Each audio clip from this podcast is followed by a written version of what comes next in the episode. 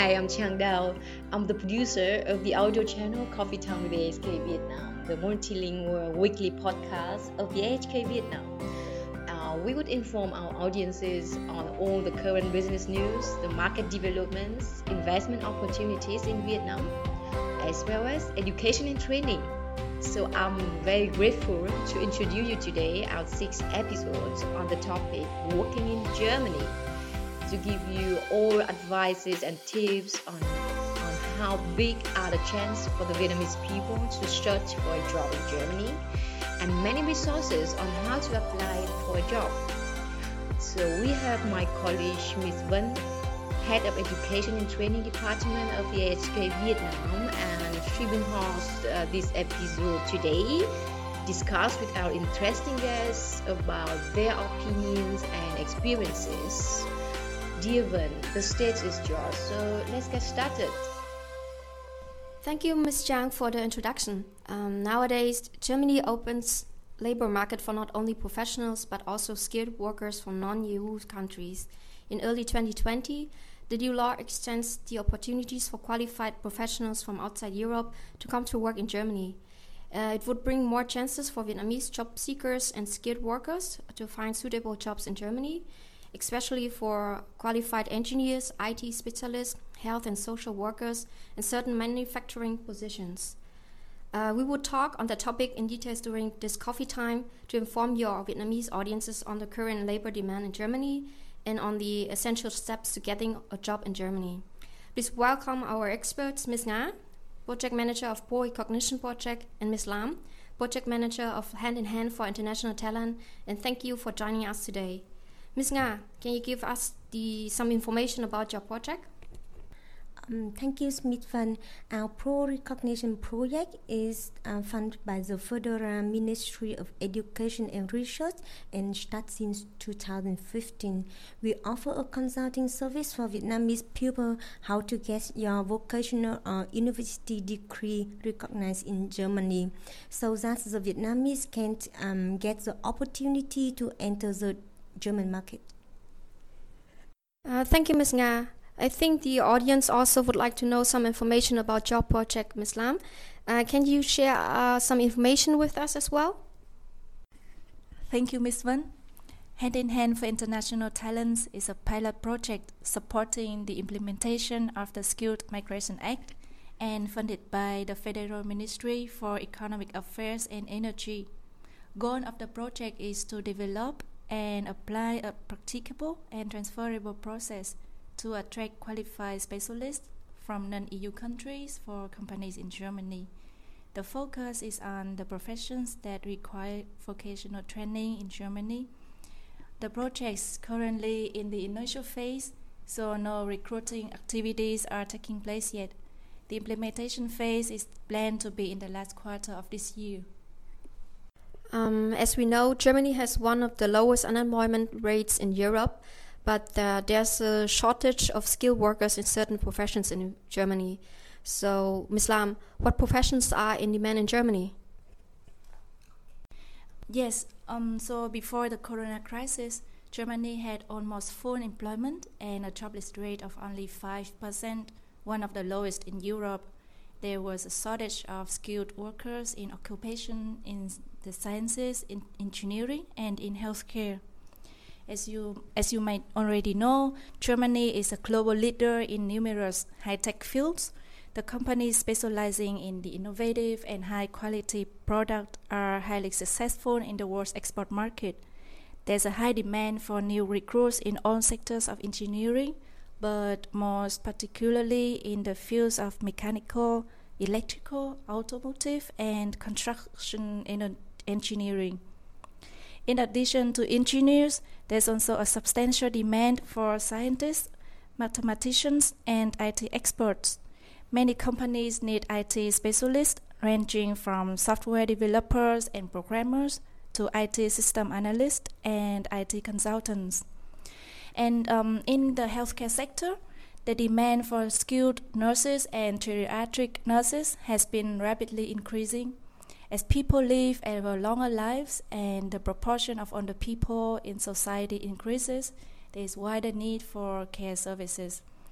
Um, and similar to other countries in the world, Germany's labor market also impacted by the coronavirus pandemic. However, the economy in midterm and long term would potentially recover and uh, there could be still demand for skilled workers in those mentioned professions. Uh, Ms. Nga, for Vietnamese who graduated with a Vietnamese university degree, how big are the chances and how do they find suitable jobs in Germany?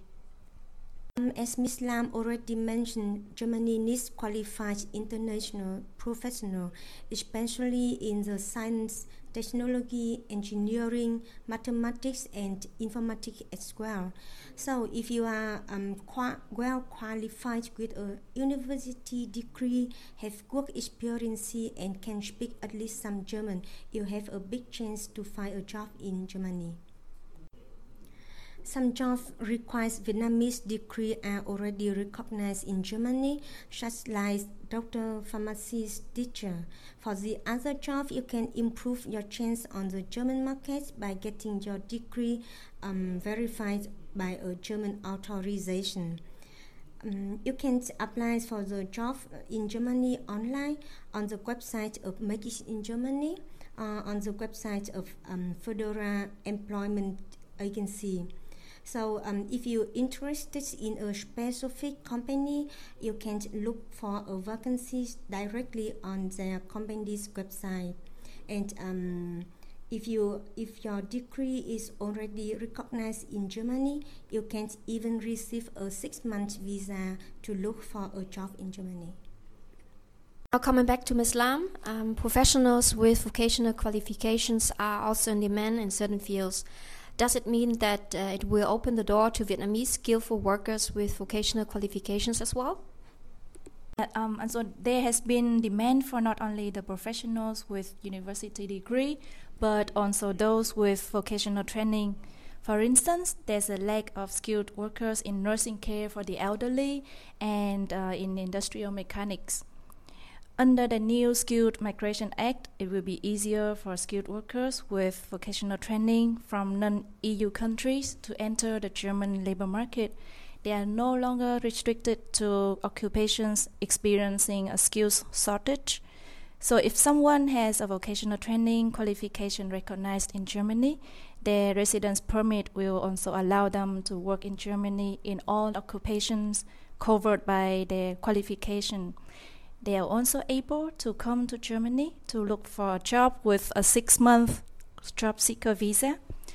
IT specialists with their degree can also apply for a job in Germany if they have at least um, three years of working experience and B1 German language level. Um, and in addition, there are also projects supported by the German government that can help the Vietnamese skilled workers to be well prepared such as the Pro Recognition and uh, the Hand in Hand for International Talents projects at the German Industry and Commerce Vietnam. Um, in view of the corona pandemic, Germany has been steadily lifting its lockdown. Economic activities could rebound in the second half of this year or in the next year.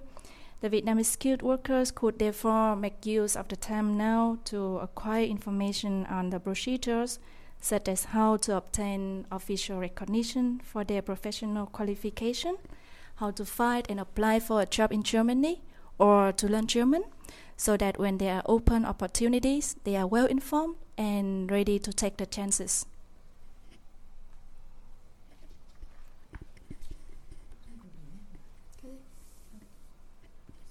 Uh, Ms. Nga, for many jobs, it can be useful, and some it is even necessary that vocational or educational qualifications from Vietnam are recognized in Germany.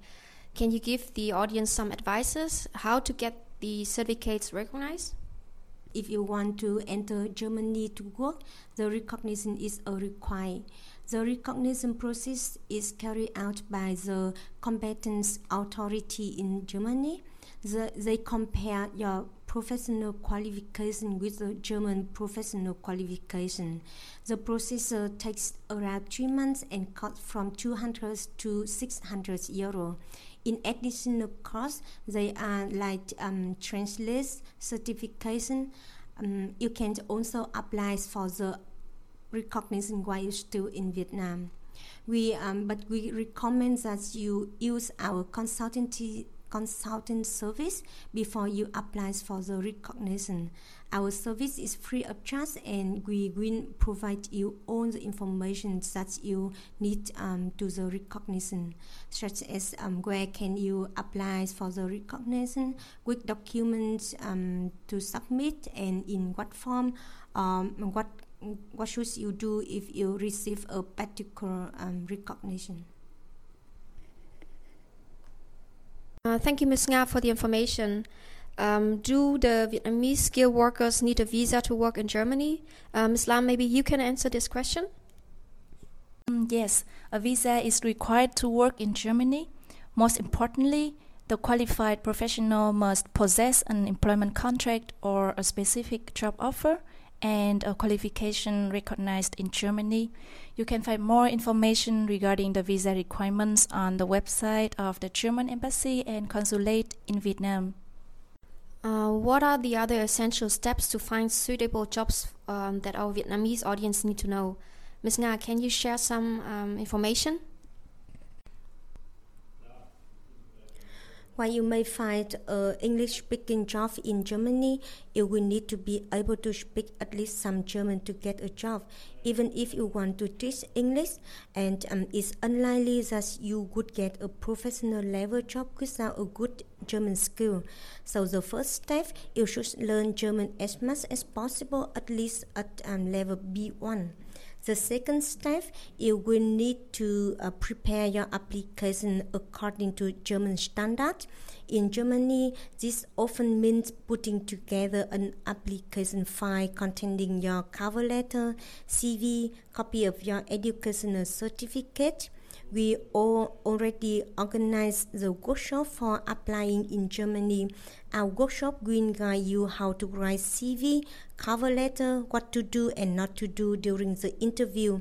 For the um, for, um, for the um, other workshop in the future, you can check more information on our website.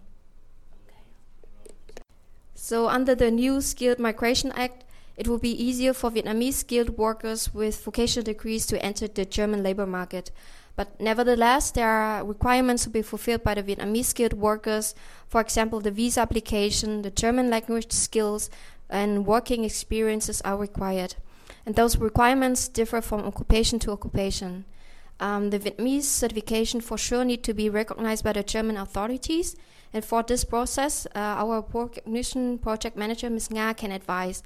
And um, the, on the other hand, uh, Ms. Lam will set up a recruitment process which supports the skilled workers to get connected with the German labor market.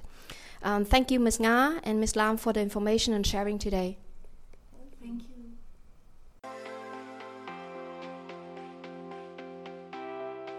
A big thanks to our hosts and experts for their very good discussion today a lot of good informations, advices, and tips that I think that you could enjoy and use it. So if you are interested in more details on related events and webinars to find a job in Germany, visit our website vietnam.ahk.de. There you can find also all the contact details of our guests for further consultancy.